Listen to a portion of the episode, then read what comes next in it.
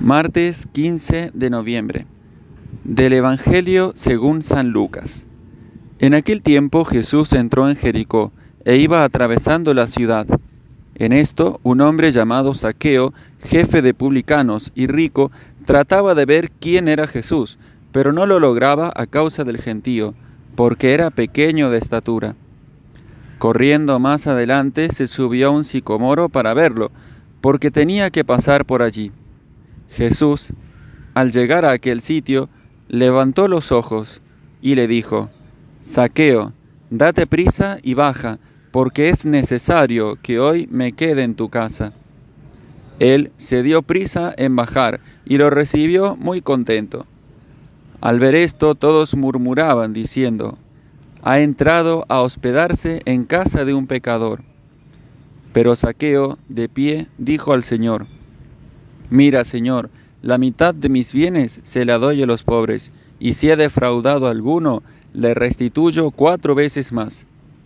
Jesús le dijo, Hoy ha sido la salvación de esta casa, pues también éste es hijo de Abraham, porque el Hijo del Hombre ha venido a buscar y a salvar lo que estaba perdido. Palabra del Señor. En el Evangelio de hoy nos encontramos con otro de los acontecimientos que tuvieron lugar con el paso de Jesús por aquella ciudad de Jericó. En este caso contemplamos la conversión de Saqueo y así como ayer veíamos en la curación del ciego que en realidad el que tenía la iniciativa era el mismo Señor, pero pudimos ver la actitud que tomó este ciego para salir al encuentro de Jesús, también ahora con Saqueo podemos contemplar en las actitudes y las decisiones que él fue tomando un camino para nuestro propio encuentro con el Señor. Y en primer lugar se destaca en Saqueo el profundo deseo de ver a Jesús.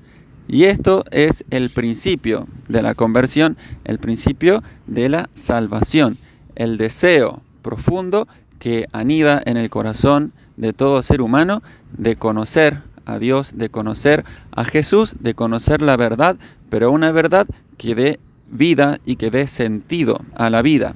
Ciertamente Saqueo tendría muchas posibilidades económicas y no le faltarían nada, pero lo que sí le faltaba era la paz del corazón y el conocimiento de la verdad y estar de veras reconciliado con Dios y con su prójimo. Por eso le faltaba este tesoro que es la amistad del Señor y deseaba ver a Jesús.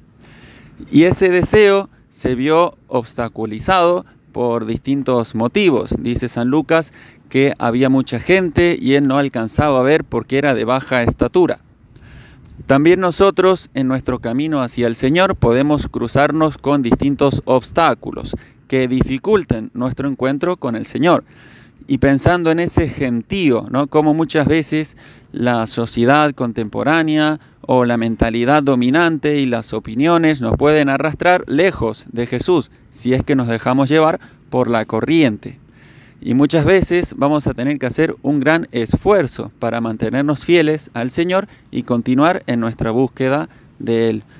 Por eso vemos que Saqueo tuvo esa decisión, esa valentía de, subirse a este árbol, incluso sin temer pasar el ridículo, que sería ver allí colgado de un árbol a un hombre que era todo un funcionario público.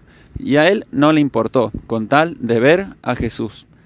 También nosotros, para encontrarnos de veras con el Señor y serle fieles, muchas veces tenemos que estar dispuestos a pasar el ridículo, a ser despreciados, humillados o hechos a un lado.